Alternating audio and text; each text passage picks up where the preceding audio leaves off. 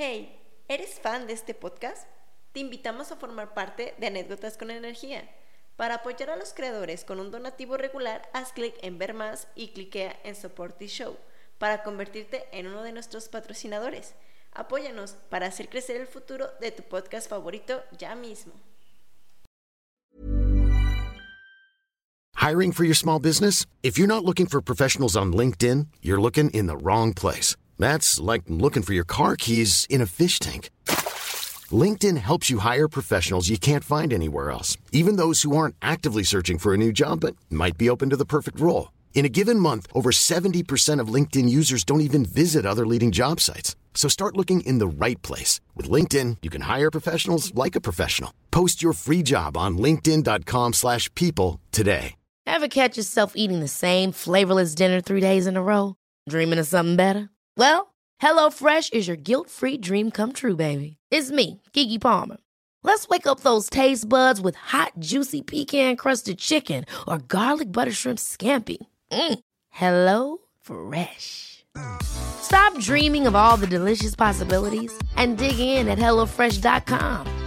Let's get this dinner party started.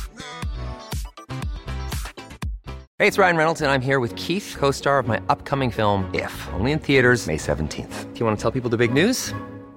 All right, I'll do it. Sign up now and you'll get unlimited for $15 a month in six months of Paramount Plus Essential Plan on us. Mintmobile.com slash switch. Upfront payment of $45 equivalent to $15 per month. Unlimited over 40 gigabytes per month. Face lower speeds. Videos at 480p. Active Mint customers by 531.24 get six months of Paramount Plus Essential Plan. Auto renews after six months. Offer ends May 31st, 2024. Separate Paramount Plus registration required. Terms and conditions apply if rated PG.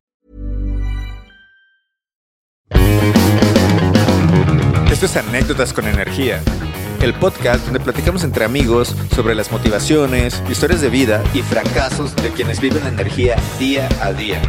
Existen tantas personas interesantes que merece la pena escuchar y te las queremos presentar.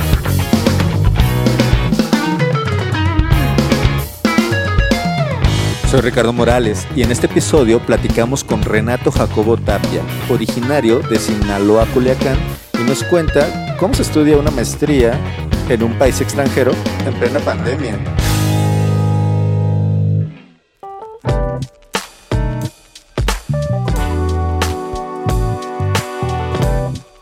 Hola Renato, ¿cómo estás?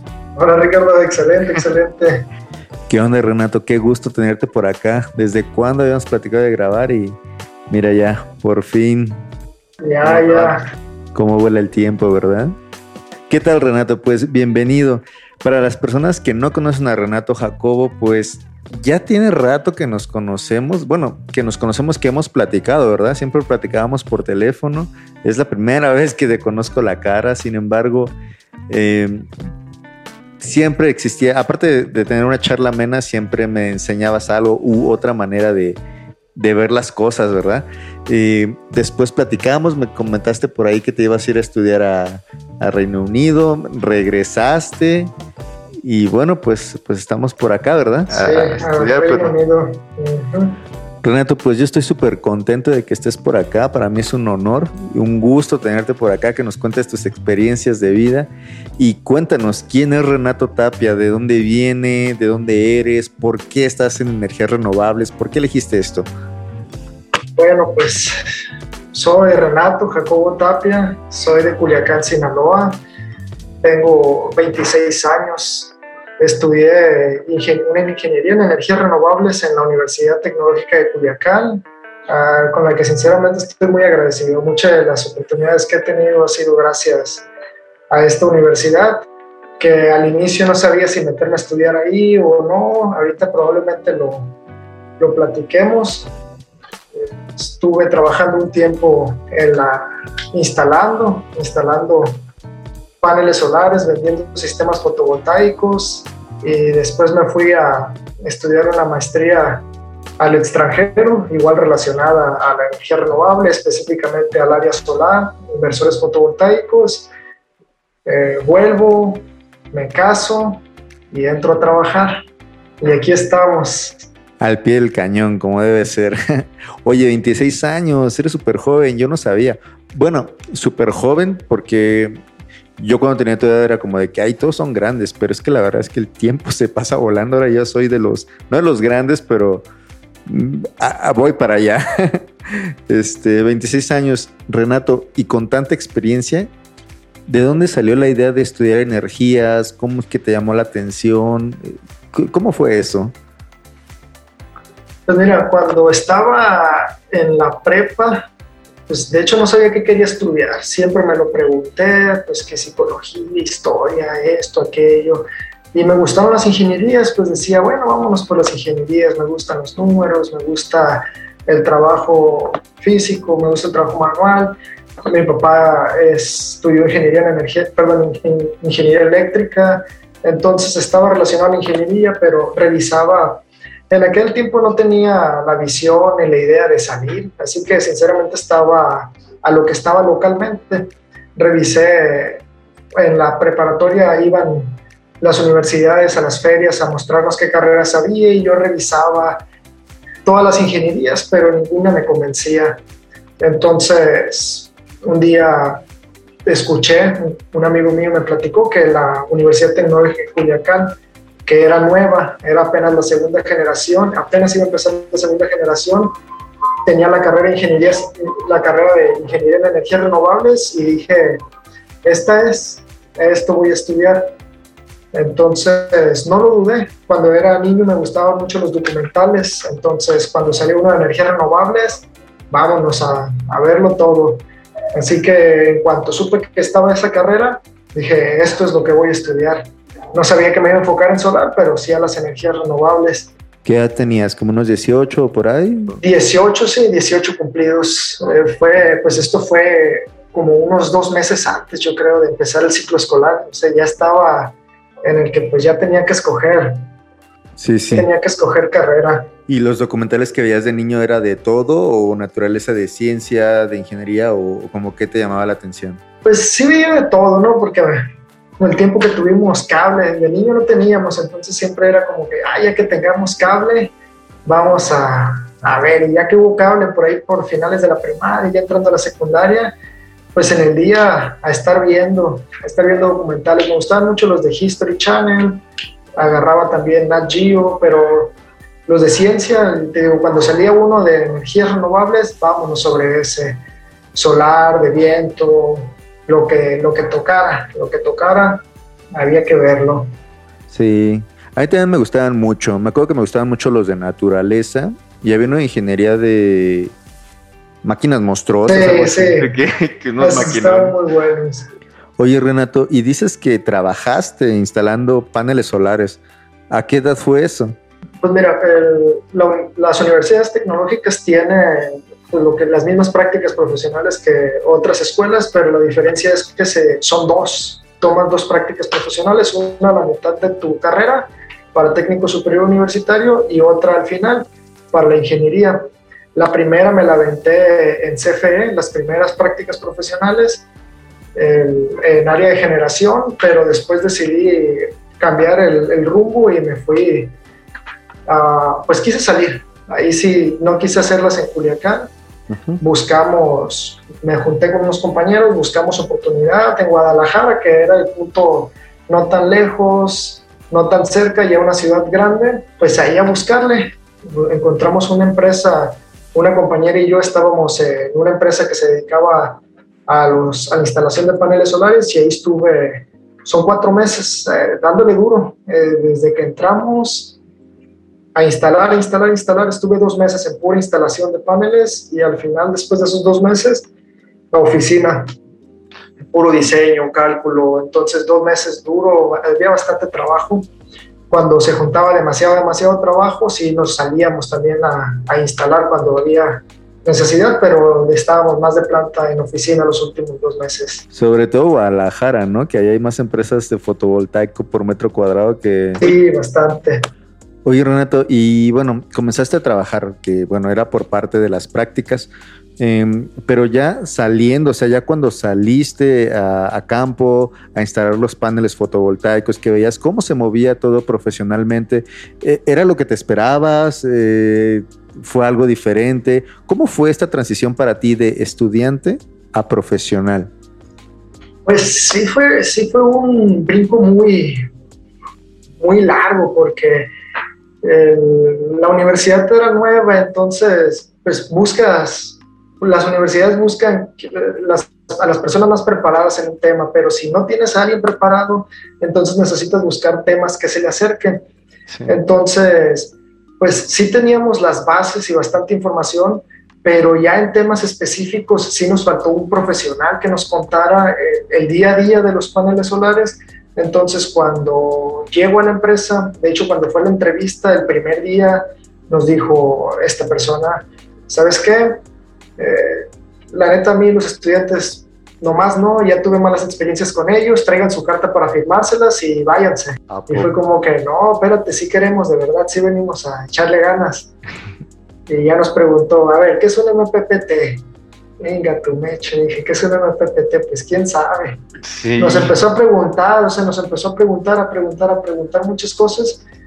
Y fue como que, bueno, hasta aquí sí sabemos, de aquí para acá no sabemos. Y dijo, bueno, pues sí les falta bastante que saber, pero pues que sepan de una vez que si se quieren, si vienen a huevonear, mejor váyanse porque van a, van a trabajar bastante. Y sí, o sea, cuando empiezas ya a trabajar bastante enfocado en el área, te das cuenta que la teoría, pues, te sirve, pero siempre necesitas un poquito más. O sea, si te quedas, eh, te quedas lejos. Un profesor me dijo que la universidad, más que para enseñarte todo, es para que sepas dónde está la información y cuando vayas a lo profesional, sepas en dónde tienes que buscar la información que necesitas. Sí, por ejemplo, eso que dices es bien interesante, ¿no? O sea, a mí me gusta tu perfil porque aparte de que eres una persona joven, eres una persona muy bien preparada y tienes puntos de vista con qué comparar, o sea, conoces diferentes culturas. Y luego, eso no lo ven porque simplemente te ves chavo, ¿no? Y ah, es el chavo, no, mejor que no haga nada porque no la vaya a regar. O fíjate cómo le hago, ¿no? Entonces, a veces sí nos quieren enseñar, pero luego por querernos enseñar tampoco no nos dejan aportar y bueno, tú lo viviste, yo también lo viví en su momento, pero también está el otro lado de la moneda, ¿no? De personas que a lo mejor se quieren dedicar a esto y dicen, no, es que esto es muy difícil, mejor se lo dejo a los profesionales. ¿Cuál es tu postura? ¿O tú qué piensas sobre esto? Pues ya depende, ¿no? Porque cada quien tiene ciertas capacidades muy, muy específicas y, o sea, siempre, siempre hay personas que pues, quizás no tuvieron la oportunidad de estudiar por asuntos familiares, asuntos económicos, por una u otra cosa. Y quizás no sea totalmente necesario para dedicarse a la energía solar tener un estudio completo, porque al estudiar energía, energías renovables no estudias nada más solar, estudias solar, estudias eólica, estudias biocombustibles, estudios geotérmica, o sea, es todo un, todo un abanico de, de cosas que tienes que estudiar. Entonces, hay gente que tienen el perfil técnico, quizá se dedicaron a estudiar electricidad, ya están, trabaja, están trabajando en la electricidad desde hace mucho tiempo, tienen este movimiento, tienen esta facilidad para aprender. Entonces, siento que estas personas, las que, sí, las que tienen esta capacidad, sí se pueden adaptar al, al medio siempre y cuando busquen cómo, o sea, busquen realmente prepararse para saber a qué se enfrentan, porque es, no es electricidad, o sea, tiene mucha electricidad, pero no es electricidad. Oye, y tú empezaste de becario en esta empresa o, o, practicante y bueno, tú ya sabías esto, ¿no? Pero, ¿cómo fue esa transición? O sea, ¿Qué, pudiste aprender eh, eh, en esta empresa donde empezaste de becario y pues realmente no, no lograban todo lo que sabías ya, o a lo mejor ni siquiera sabían? Pues yo ya tenía experiencia con la electricidad, porque como te comenté, mi papá estudió ingeniería eléctrica, entonces él se dedica a la electricidad y le estuve ayudando como desde los 15 años ya, o sea, bien, bien. Entonces entro y pues ya tengo un poquito de experiencia con cableados, con esto, con aquello, pero pues sí veo estructuras, veo módulos, veo conexiones y como que sí me pierdo un poquito. De hecho, cuando eh, las primeras veces, pues sí, las primeras instalaciones nomás era como que ustedes nomás miren. De hecho, la, la, primera, la primera instalación que me tocó ir, este, este ingeniero se agarró un panel y me dijo, perdón, no lo agarró, me dijo, sube el panel. Y le dije, no, pues espérate, o sea, yo nunca he agarrado un panel ponme la muestra y sí me aviento. Y pues ya levantó uno él y pues dije, bueno, pues si él pudo, pues yo también puedo. Pero sí, o sea, sí hay detallitos que no te sabes, porque me acuerdo eh, ya como la segunda, la tercera instalación, que, ah, no, pues métete abajo de los paneles a conectar, eh, ve preparando, pero no me dijo no conectes todavía. Entonces, pues yo conecté y, ay, ¿qué pasó? Sí. Me dijiste que fuera preparando, pues sí, preparando, pero no te voy a conectar, yo estoy conectando acá, me diste un toquezón. No inventes. O sea que la comunicación es prioridad, ¿no? Sí, sí, o sea, dejar bien claro también que el, que el nuevo viene nervioso, incluso que hayas estudiado, pues vienes nervioso, entonces a ti te dicen ve preparando y pues tú dices preparo y si eres aventado pues conectas. Y si tienes miedo, pues aunque te digan, después te van a decir, hey, ¿qué estás esperando? No has conectado. Entonces, también el que tiene experiencia sí debe de ser un poquito más empático con el que va empezando, porque hay gente que viene muy aventada y puede ser un riesgo para el que tiene experiencia y hay gente que pues es, le da un poco de vergüenza y puede que se limite un poco al aprender por la presión que le dan. Sí, sí, o quiere ser proactivo, ¿no? O sea, de que, ay, sí, que vean que le echo ganas y de repente, ¡pum! ya sale otra cosa. ¿Y cuánto tiempo duraste en esa empresa? Cuatro meses, nomás las prácticas. Haz de cuenta que estuve ahí los cuatro meses, eh, estuvimos trabajando bastante. En ese tiempo, pues al final, ya cuando faltaban, no sé, como un mes quizás o dos semanas, no me acuerdo bien, ya los tiempos, ya fue hace tiempo, pues me ofrece trabajo este ingeniero, pero ya en ese momento yo ya tenía la idea de abrir mi empresa. Me gustó, me gustó el área, me convenció. Y le dije, no, pues la verdad, muchas gracias, pero pues no, ya, ya traigo mi idea bien, bien fija de, dedicarme a esto, pero por mi cuenta. No, pues está bien, me dijo mucho. ¿Y te aventaste? ¿Te aventaste o cómo estuvo? Sí, sí, me aventé, saliendo, saliendo de, de las prácticas, me aventé. Te voy a ser sincero, hicimos una, eh, durante ese tiempo de los dos meses que estuvimos en la oficina, nos tocó trabajar una licitación. Eh, era que como unos 400 kilos, yo creo, sí, más o menos. Con 400 kilos, entonces puras, los sistemas más grandes que me habían tocado eran de unos 20, 25 kilos, creo que hubo uno que sí fue como de 30 kilos, entonces ya, pues era licitación, entonces dije, una licitación no la van a ganar. Y pues toma, que sí la ganaron. Pero pues eh, ya como cuatro o cinco meses después de eso, pues ya, si hubiera sabido que la licitación se iba a ganar, sinceramente sí me habría quedado por la experiencia de un proyecto, de un proyecto grande. Pero no, no me arrepiento. Me salí, abrí mi empresa, eh, lo hice en conjunto con mi papá, la, eh, la innovación, las, los ánimos, la fuerza joven, pero también la experiencia. Sí, hombre, es lo que te iba a decir, te aventaste la empresa bien joven, o sea, estabas de becario y luego, ala, vámonos. Pero bueno, eh, comenzaste con tu papá, ¿no? Sí, sí, ya venía, ya venía yo respaldado, porque pues, o sea, mi papá no sabía mucho de energías renovables, pero pues la parte que se necesitaba de energías renovables, de energía solar, la sabía yo, y el respaldo eléctrico, ahí lo teníamos, que es muy importante, sinceramente. Oye, Renato, y a mí me llama la atención, porque dices que tu papá tenía todos los conocimientos de electricidad, tú específicamente tenías la, los conocimientos de renovables. Entonces, ¿cuál era la visión de tu empresa? Pues mira, originalmente el, nombre de la empresa es Intea. Entonces, el nombre significa innovación en tecnologías de energías alternativas. No está enfocado a puro solar. En este, en este caso específico es Intea Soluciones Solares con una visión a futuro de poder quizás abrir un INTEA eólico o un INTEA eh, biocombustibles. Bueno, la idea, la idea principal ahorita cuando recién abrió la empresa es sistemas fotovoltaicos comercial y residencial. Vámonos a instalar lo que, o sea, lo que tenía, lo que practiqué esos, esos cuatro meses, que sí lo, lo practiqué bastante. ¿Y qué es lo que más trabajo te costó? Las ventas. Las ventas. Sí, sí, las ventas fueron la parte más, más, más difícil. Pues es el rechazo al final de cuentas, porque dicen que, que, te tiene que regresar nueve para aceptarte uno.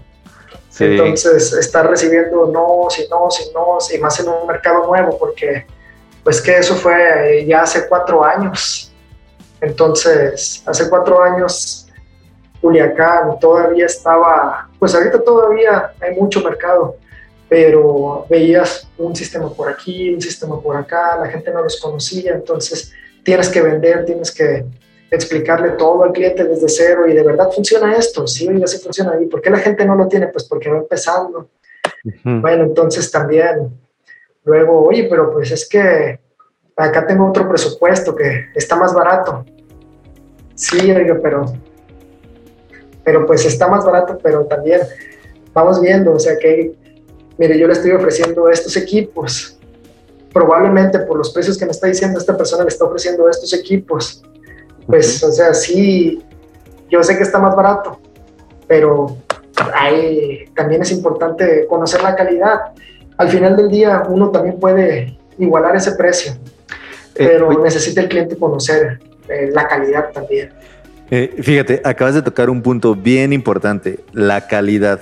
Nosotros lo conocemos porque pues estamos inmensos, inmersos perdón, en el mercado fotovoltaico, pero para una persona que que, no tiene ni idea, que nos está escuchando, ¿por qué es importante la calidad en un sistema fotovoltaico? Mira, vamos a empezar por, nomás por las estructuras. O sea, eh, hay bastante, es bastante amplio la forma de instalar paneles solares. Entonces, ves un sistema donde un panel solar que te da garantía de 20, a veces hasta 25 años, entonces necesitas que la estructura te soporte, si no ese tiempo, tan siquiera que se acerque. Entonces, en el caso donde, donde estudié, había un sistema fotovoltaico ahí en Culiacán, donde nos tocó verlo, muy bonito, estaba muy precioso el sistema, eh, pero conectaron ciertas cosas con acero dulce y otras con galvanizado. Entonces, pasaron tres, cuatro años y al tiempo me tocó volver a darle mantenimiento al sistema porque ya, o sea, ya se estaba comiendo la estructura, entonces, pues sí, te ahorras dinero en materiales más baratos, pero en cinco años vas a tener que darle mantenimiento a tu sistema, en cinco años vas a tener que, incluso a veces tener que cambiar completamente la estructura. No es la idea, la idea es que tu proyecto dure, dure un buen tiempo.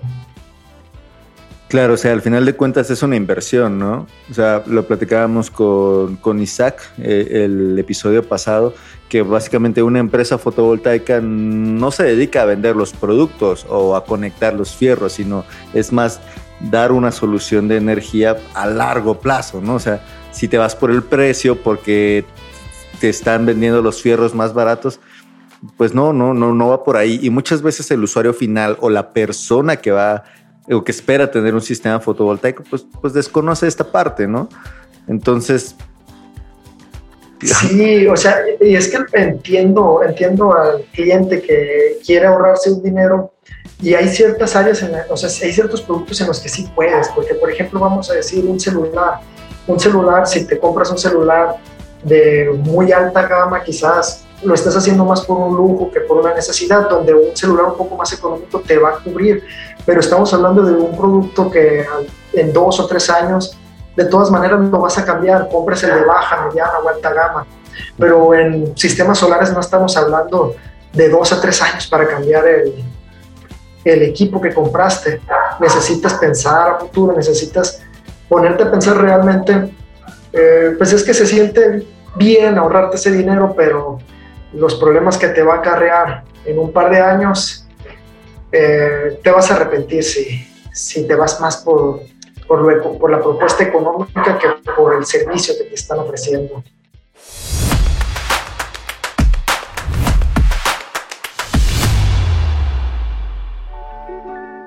Hey, hola. Gracias por escuchar este podcast y sobre todo gracias a nuestros Patreons por apoyarnos para que nosotros podamos seguir haciendo este contenido que llega hasta tus oídos de forma gratuita. Sigamos escuchando a Renato y disfrútalo.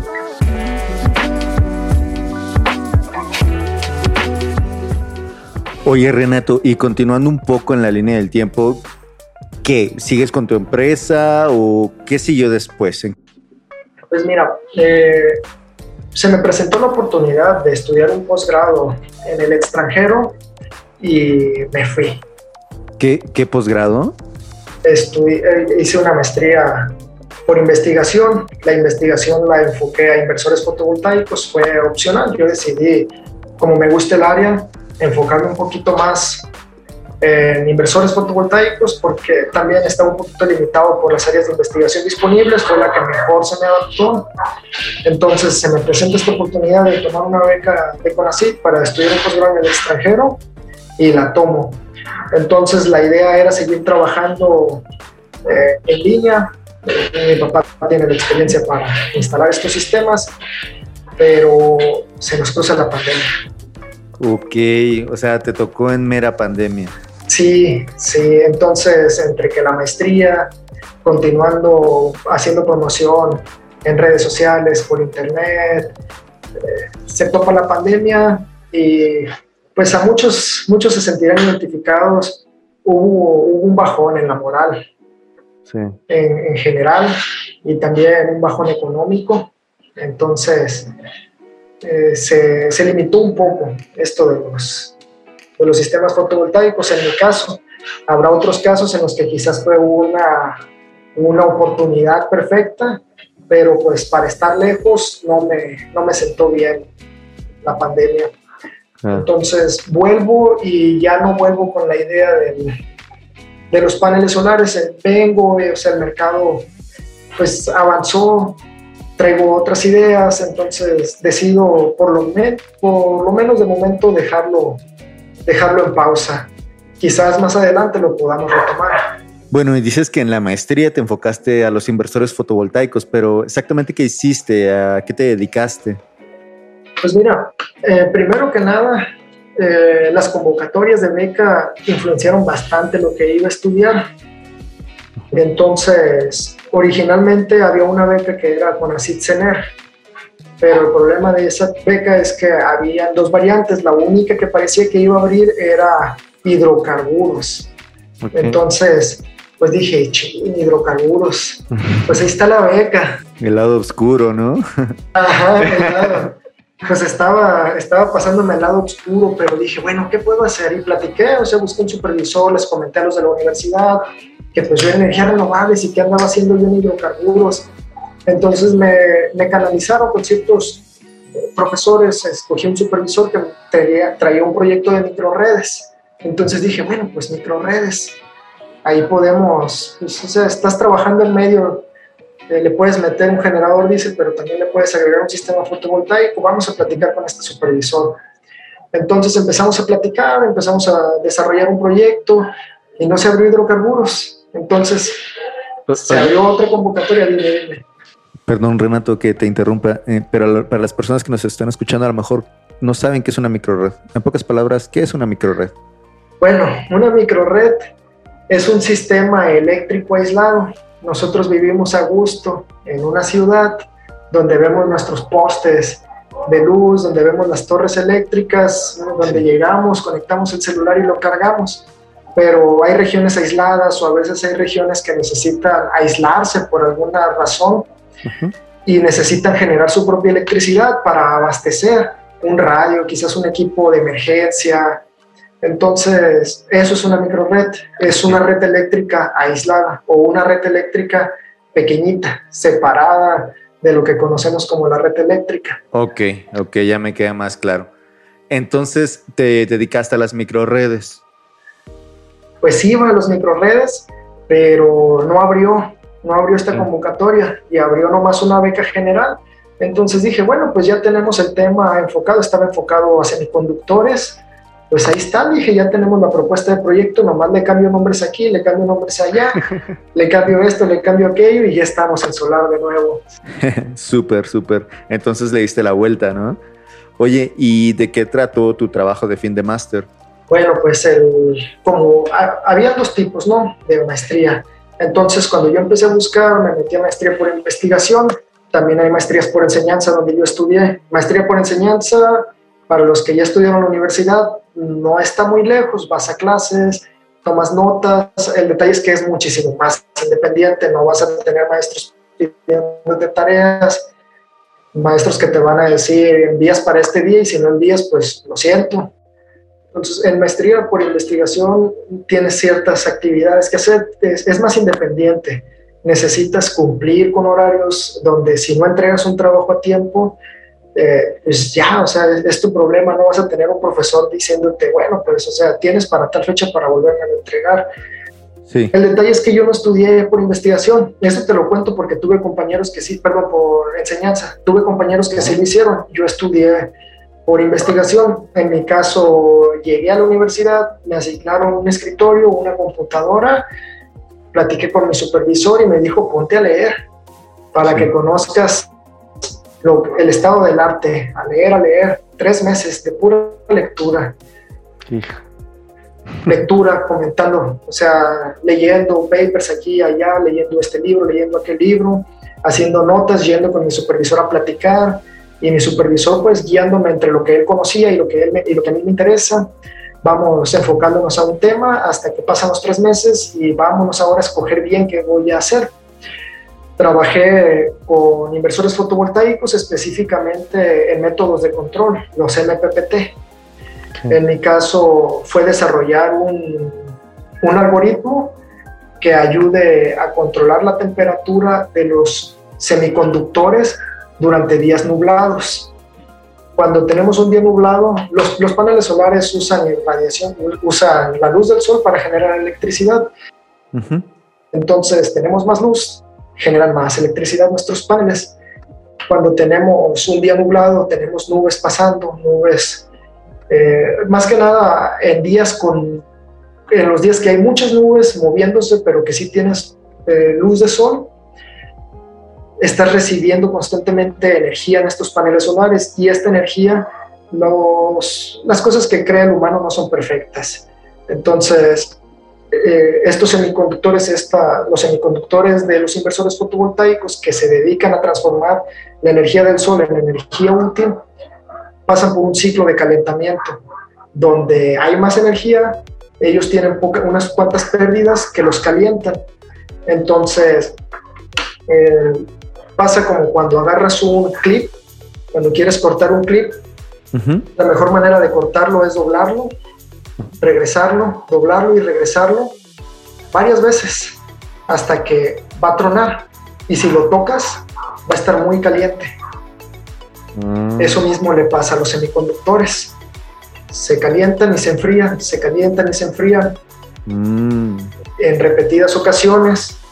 Entonces, esos calentamientos y esos enfriamientos dañan internamente las partes de los, de los semiconductores y hacen que el equipo se dañe.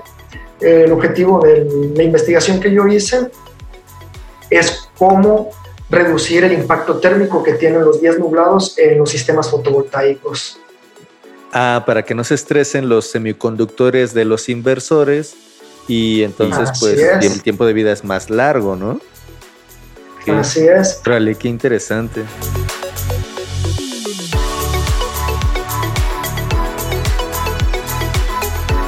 Oye, ¿y ¿Cómo viviste eh, aquí en la pandemia? Por ejemplo, dices que tenías que, hacer unas lecturas, las hacías en tu casa, tenías ahí un escritorio. Pues la pandemia me agarró, sé, yo empecé en septiembre, no, en septiembre, octubre, noviembre, en octubre empecé, a inicios de octubre. ¿De 2019? 2019, sí, la pandemia ya empezó, o sea, ya la cuarentena como hasta marzo. Fueron seis meses grandiosos, sinceramente porque fue bastante, bastante leer, pero con horarios definidos. Entonces iba a la universidad, a veces me levantaba temprano, a veces me levantaba tarde, eres bastante independiente, llegaba y saliendo a buscar qué hacer. la ventaja que tienes es que hay clubes de todo, de muchas cosas hay clubes, entonces te puedes ir a, si te gusta jugar juegos de mesa, te vas a un club de juegos de mesa, yo me metí al club de Harry Potter, y vámonos cada semana a reunirme con los, con los de Harry Potter. Y, ¿En qué país estabas? En Reino Unido, estaba en la ciudad de Durham. Ah, con razón, un montón de fans de Harry Potter. Entonces, el mero mole. Llegó la, sí, llegó la pandemia y se cerró todo. O sea, tenía un compañero que cuando escuchábamos que China esto, que China aquello, eh, yo escuché, o sea, los rumores, casi siempre cuando escuchas un rumor es porque algo cierto viene de que iban a cerrar la universidad y me dijo este compañero, no, me dice, si la cierran a lo mucho la cierran por un mes. Hmm. Ojalá que tengas razón. Y un día nos avisaron, ¿sabes qué? Tienen hasta el miércoles de la próxima semana, eso fue un viernes, el jueves está totalmente cerrado y no hay posibilidad de entrar bajo ninguna circunstancia. Y estudiar desde casa y sí fue bastante estresante. Sí, te creo. Tú ahí en otro país, todo nuevo, y luego para la casa. ¿Cómo, cómo fue esa experiencia? Pues fue bastante estresante porque pues te topas con el miedo primero, en este caso de la pandemia, te topas con el miedo del virus, con el saber que tienes que seguir avanzando, pero también como pierdes contacto con la gente, dejas de salir, te empiezas a estresar, me imagino que mucha gente incluso habrá entrado en depresión, entonces sí se vuelve un periodo muy, muy cansado, muy estresante. Y luego que es un país todo frío y, y tú que vienes de tierra caliente. Sí, Sí, fíjate que fue ah, también en ese sentido fue un poco bueno porque al saber que todos estábamos encerrados, pues buscas también maneras de cómo contactarte. Y empezamos a jugar lotería. Todos los domingos nos juntábamos a jugar lotería ahí en, los de mi familia. También, pues siempre, siempre puedes encontrar cosas buenas en cualquier problema. Entonces, pues sí, fue, fue el estrés que entonces cuando te das cuenta que estás cansado, cuando te das cuenta que estás estresado, empiezas a buscar ahí en Google y buscas cómo salir, cómo enfrentar a la pandemia, cómo hacer esto. Y te topas con muy buenos consejos, mantener tu área limpia, ponerte horarios, cambiarte y no decir, ah, estoy todo el día en la casa, me voy a quedar en pijama. Es que tu, que tu mente sienta que estás activo, quizás un poquito de ejercicio, buscar también darte cariño, hacerte una comida rica, aprender a cocinar, aprender a hacerte un platillo para salir, porque siempre hay que salir de estos problemas. Sí, sí, sí. Oye, y así te la llevaste lo que restó de la maestría, ¿no? Sí, pues fueron tres meses bastante pesados porque no podíamos salir, después ya fue un poquito más libre, ya podías ver que un amigo, dos amigos, después hasta cinco amigos en exteriores y se volvió un poquito más tranquilo, pero después venimos otra vez a las, a las repeticiones, a las segundas olas, a las terceras olas. Ok, ok. Oye, ¿y al final qué pasó? ¿Te graduaste? ¿Terminaste la maestría? ¿Cómo estuvo? ¿Cómo En eso andamos, en eso andamos. Ah, o sea, te tuviste que regresar. Sí, pues haz de cuenta que retrasó bastante la investigación el mismo estrés, en mi caso la investigación era por computadora, pero pues, o sea, mi laptop no, no es mi máquina, o sea, ya tenía una máquina muy bonita, muy poderosa, donde... Sí, sí, para las simulaciones, ¿no? Ajá, ponía a correr y mientras me ponía a ver otras, tenía cuántas pestañas abiertas de Google, tenía cuántas páginas abiertas de Google y no le afectaba en nada. Entonces me retrasa bastante la investigación esta, el trabajar desde casa, así que tengo que pedir extensión. Pedí una extensión de seis meses, estuve esos seis meses en Reino Unido, pero de todas maneras no fue suficiente para terminar de escribir. Y ahorita en eso estoy, estoy, o sea, ahorita ya, ya me revisaron mi primer, mi primer borrador, ya estoy trabajando en el segundo para enviar la tesis. Eh, ¿Ahorita en dónde estás? Ahorita estoy en Monterrey. Ok, te regresaste a México y después te fuiste a Monterrey. ¿Y qué haces en Monterrey? Pues regresé a Culiacán, estuve ahí un par de meses y se abrió una oportunidad laboral y me vine. Me vine a trabajar en Monterrey. Bastante bonito, bonitos los cerros, varias montañas. Sí, sí, están impresionantes, a mí me encantan. Están bien altos, ¿no? ¿Ya fuiste a la Huasteca?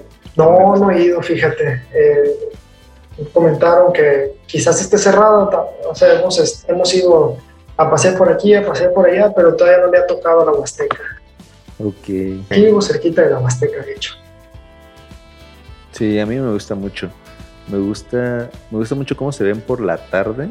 Y cuando, se pone el sol, como que se ve rojo. Yo me acuerdo una vez fui con un amigo. Y. Y cómo están, ¿sabes? Ah, ¿Cómo se llama esta palabra? Eh, erosionadas, que se ven medio erosionadas. Sí, eso me encanta ver. E imaginarme en su momento cómo fue que salieron esas montañas del, del suelo y cómo se fueron desgastando. Sí.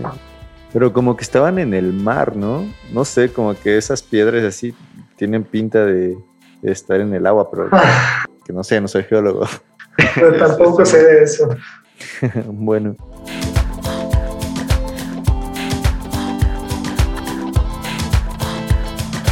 Oye, y andas en Monterrey trabajando, pero eh, ¿sigues de energía solar o andas de otra cosa?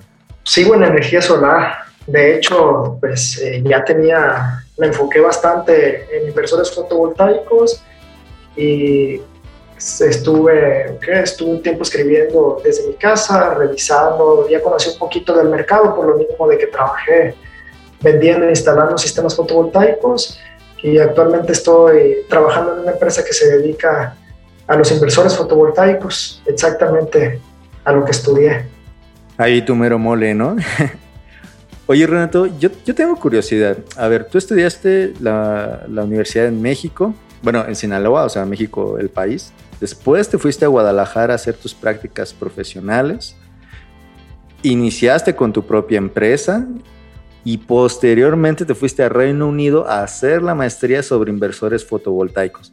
Ahora estás de regreso en México, eh, en Monterrey específicamente, trabajando para una empresa que se dedica a los inversores fotovoltaicos, pero al mismo tiempo este, sigues haciendo tu maestría. Ya que conociste estos tipos de lugares y sobre todo estas culturas diferentes, ¿cómo cambió tu visión o cómo evolucionó tu visión con respecto a la energía solar? Por ejemplo, acá en México lo vemos diferente de Europa o no nos veamos tan lejos. Yo estoy en Puebla. Las personas de Puebla lo buscan otras cosas que las personas de Monterrey. Sabes, la, visión de la energía es diferente.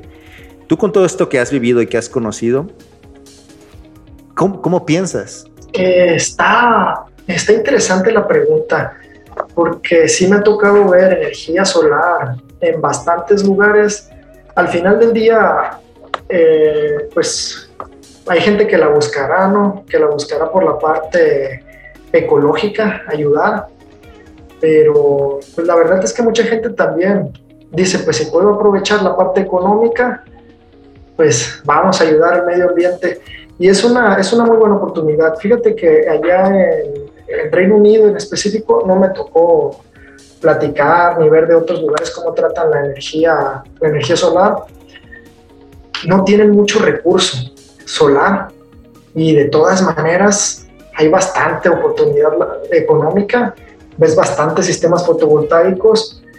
Entonces me tocó conocer un muchacho que tenía, o sea, todo su proyecto de investigación se trataba de cargar coches eléctricos y considerar que en el invierno casi no hay radiación solar.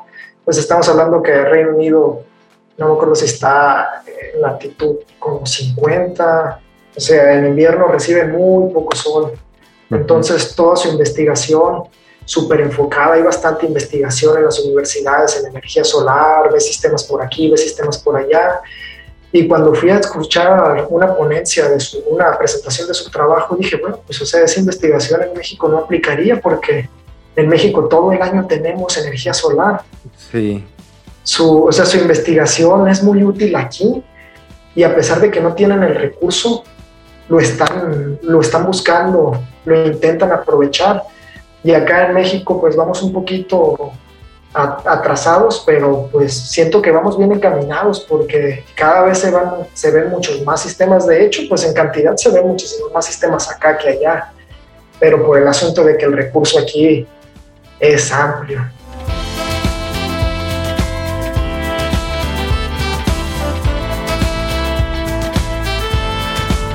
Oye, Renato, y por ejemplo, Tú ya viajaste, ya viste, eh, me gusta tu perfil porque eres joven y a pesar de tu corta edad, pues has tenido unas experiencias increíbles. Eh, mi pregunta es, ¿a ti cómo te gustaría seguir contribuyendo? Entiendo que tenías una visión antes de estudiar, ahora como profesional, bueno, tienes ese conocimiento, em, ¿cómo te gustaría seguir contribuyendo, ya sea en la industria o a las energías renovables? Tú como persona, ¿cómo te gustaría seguir aportando? Mira, eh, me gustaría regresarme un poquito a mi universidad, donde una vez una profesora nos pidió que hiciéramos un plan de vida. Entonces, quiso que hiciéramos un plan de vida corto, mediano y largo plazo. En mi plan de vida, una de las cosas era la energía solar, no específicamente. En ese tiempo era energías renovables. Mi objetivo era traer la energía solar a mi región, a Culiacán, a Sinaloa, que siento que lo cumplí trabajando, eh, instalando y vendiendo sistemas fotovoltaicos, pero se, uno se tiene que adaptar porque no necesariamente lo que pensaste hace cinco años te va a definir el día de hoy. Aprendiste muchas cosas en el camino y te puedes ir adaptando. Entonces, me he dado cuenta que la energía solar me encanta, pero como tú dices, he cambiado aquí, he cambiado allá, pero lo que siempre ha tenido de relación son energías renovables y energía solar, porque siento que es muy bueno, muy buena idea experimentar capaz si en ese experimento te topas con algo que te encanta y ahí te quedas toda tu vida, o puede que por alguna circunstancia u otra decidas que quieres intentar otra cosa, pero siempre en algo que te guste. Así que de momento me veo en la energía solar por varios años más.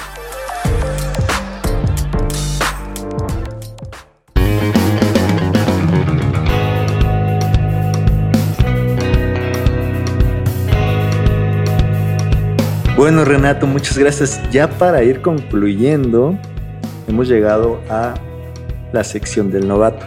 Eso sí. bueno, eh, Renato, la primera pregunta es, ¿tú qué consejo te darías a ti mismo si tú fueras, si pudieras volver el tiempo y te encontraras con un Renato más chico? Le dirías, ¿qué onda? Sí, vete por acá, este es el camino, o ¿sabes qué, men? Vete por otro lado. ¿Qué consejo te darías a ti? Pues el primer consejo que me daría es un consejo que me dieron cuando terminé las prácticas profesionales con este ingeniero con el que trabajé, que en resumidas cuentas me dijo, capacítate. O sea, porque eh, todo va cambiando. Entonces uno tiene que estarse actualizando y capacitarse es esencial. También administrar bastante el tiempo porque pues el tiempo pasa y no lo vas a recuperar. Y por último, hacer un trabajo bien hecho. Siempre es bien importante porque si vas a largo plazo para esto, tu trabajo va a hablar de, de, ti dentro de varios años, así que es mejor empezar bien, empezar a trabajar bien hecho desde el principio. Oye, Renato, y si alguien que nos está escuchando quiere hacer una maestría, ya sea en Reino Unido o en otro país, eh, bueno, a ti te tocó la parte difícil, ¿verdad? Porque te, te, cruzó la pandemia, no teníamos ni idea de, de, cómo iban a ser las cosas, pero independientemente de eso, el ver otra cultura, eh, estudiar en otro lado y traer esos conocimientos a tu país, ¿cómo ves? ¿Merece la pena esa experiencia o tú, tú qué opinas? En mi opinión, definitivamente vale la pena ir a estudiar un posgrado en el extranjero porque pues nosotros vivimos en una cultura específica entonces cuando empiezas a convivir con otras personas de otras culturas fuera de la parte tecnológica que quizás en otros lugares puedas aprender cosas que aquí no podrías aprender eh, siento que la parte cultural también es muy importante.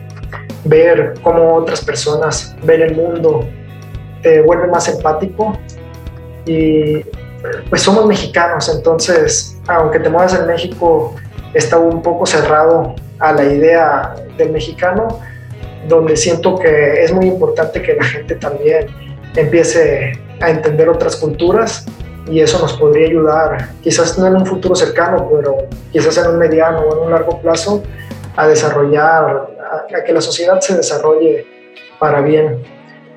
Aparte de lo tecnológico, porque al final de cuentas vas a un lugar donde la gente, la verdad, está muy, muy bien preparada, es gente que te puede ayudar bastante y aprendes muchísimo. No puedo hablar de los, de los posgrados en México porque yo lo estoy en el extranjero, Probablemente si alguien ya lo hizo un posgrado aquí en México, pues diga quizás que también es muy bueno aquí y pues podrá ser cierto. A mí me tocó hacerlo en el extranjero y sí lo recomendaría totalmente. Sí, sí. Oye, qué bueno que tocaste ese tema, porque yo tengo una duda. por ejemplo, tú estudiaste tu carrera en México, hiciste tus prácticas en México, estudiaste la maestría en el extranjero, regresas a México a trabajar.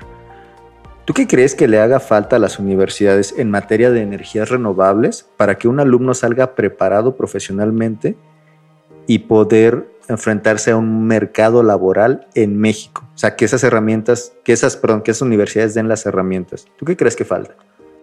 Algo muy interesante que tienen en Reino Unido en específico es muy parecido a las prácticas profesionales. Eh, pues son prácticas profesionales al final del día, pero siento que más que a las universidades, bueno, sí a las universidades les hace falta tratar de hablar un poquito más con las empresas para que el estudiante que va a hacer una práctica realmente practique, porque hay muchos estudiantes que van y pues quizás la universidad como te permite que tú hagas el contacto, pues quizás no fue la empresa que necesitabas, quizás no es el área a la que ibas y te toca hacer algo que no querías hacer o que no que no era realmente lo que te apasionaba.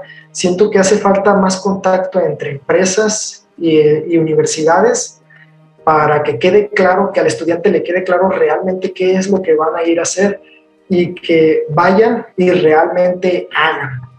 Porque pues aprendes mucho en la teoría, pero no hay nada como la práctica. Súper, súper, súper Renato, muchas gracias.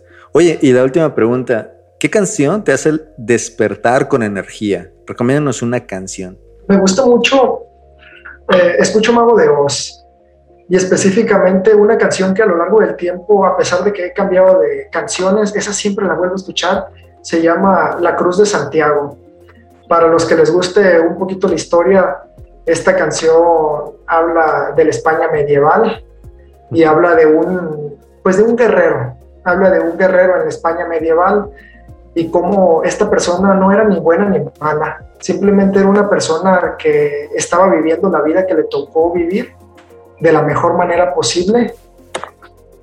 Y, o sea, cómo esa persona simplemente se adaptó. No sé si es feliz porque nunca lo dicen en la canción, pero yo me imagino que esta persona era feliz viviendo la vida que le tocó tocar, le, tocó llevar a como él le gustó llevarla.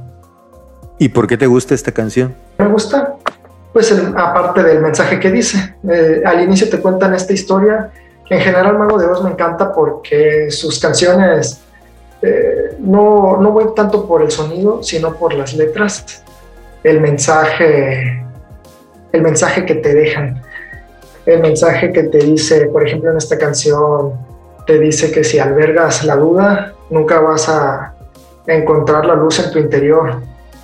Entonces, me gusta mucho que te digan que al final de cuentas la solución está en ti.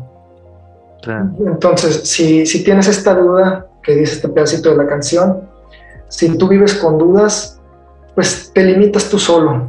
Al final, tú eres, eh, tú eres la respuesta, tú eres, tú eres lo correcto para ti.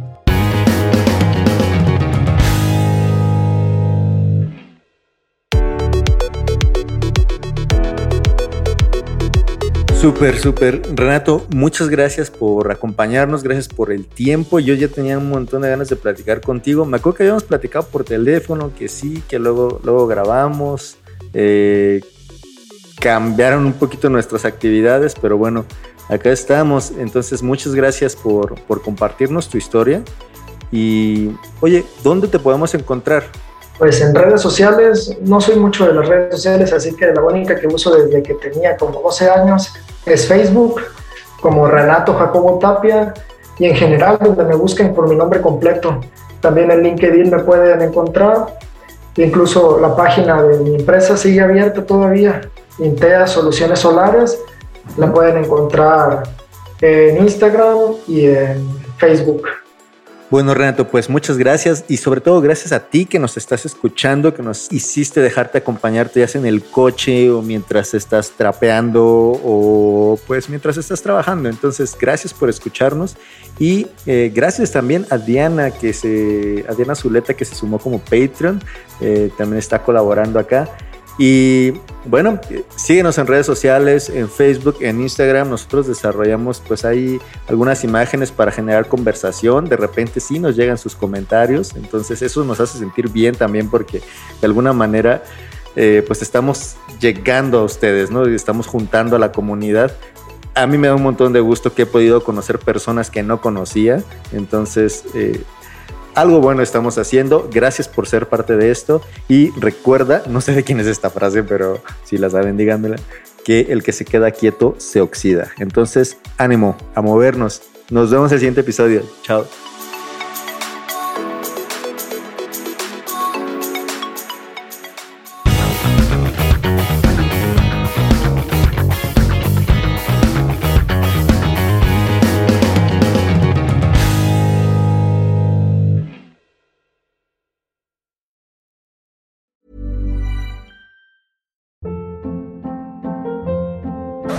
Hold up. What was that? Boring. No flavor. That was as bad as those leftovers you ate all week. Kiki Palmer here, and it's time to say hello to something fresh and guilt-free. Hello Fresh. Jazz up dinner with pecan-crusted chicken or garlic butter shrimp scampi. Now that's music to my mouth. Hello Fresh. Let's get this dinner party started. Discover all the delicious possibilities at hellofresh.com. Planning for your next trip? Elevate your travel style with Quince. Quince has all the jet setting essentials you'll want for your next getaway, like European linen, premium luggage options, buttery soft Italian leather bags, and so much more. And is all priced at 50 to 80% less than similar brands. Plus, Quince only works with factories that use safe and ethical manufacturing practices. Pack your bags with high-quality essentials you'll be wearing for vacations to come with Quince. Go to quince.com/pack for free shipping and 365-day returns. When you make decisions for your company, you look for the no-brainers. If you have a lot of mailing to do, stamps.com is the ultimate no-brainer. Use the stamps.com mobile app to mail everything you need to keep your business running with up to 89% off USPS and UPS. Make the same no-brainer decision as over 1 million other businesses with stamps.com. Use code program for a special offer. That's stamps.com, code program.